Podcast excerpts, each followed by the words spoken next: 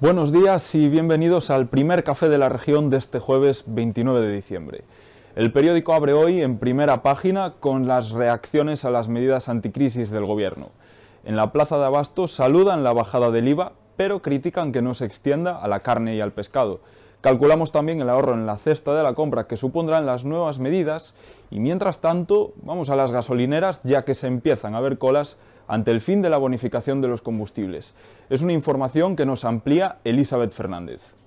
En el periódico de hoy hacemos un recorrido por la Plaza de Abastos para ver cómo las nuevas medidas del Gobierno para paliar la subida de precios en los alimentos afectan a la cesta de la compra de los ourensanos. Calculamos que una familia típica de cuatro miembros podría ahorrarse en su nueva cesta de la compra para 2023 hasta 1,67 euros. Otra de las noticias del día tiene que ver con la construcción. La Junta compra tres parcelas de la Sareb, el conocido como Banco Malo, para construir 66 viviendas que destinarán alquiler social. María Salgado nos amplía los detalles.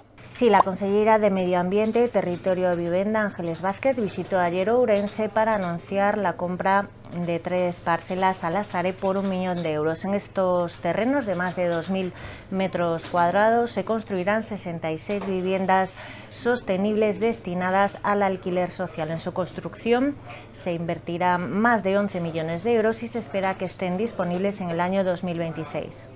150 euros y dos filas de tabaco. Es lo que se llevaron los ladrones de una cafetería de Padre Feijó, la Petrus. Se hicieron con el botín tras asaltarla en plena madrugada. Monchi Sánchez nos cuenta este suceso. Una cafetería de la calle Padre Feijó fue asaltada en la madrugada del miércoles. Los ladrones accedieron a través de la puerta de servicio del portal del inmueble y forzaron las cerraduras con herramientas especializadas. Se llevaron la caja registradora con 150 euros y algunas cajetillas de tabaco.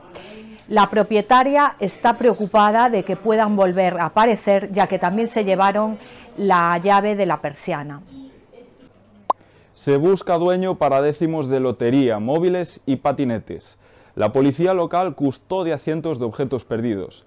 Desde el 1 de julio han recibido 229 artículos. El inventario anónimo de la ciudad nos lo trae Shiana Cid. Así es, la jefatura de la policía local de la ciudad atesora en sus oficinas alrededor de 230 objetos perdidos por los ourensanos. Entre otros, los más curiosos son varias esclavas, así como portátiles, 60 móviles y numerosas carteras y llaves de coche. Y en provincia nos vamos hasta Ocarballiño.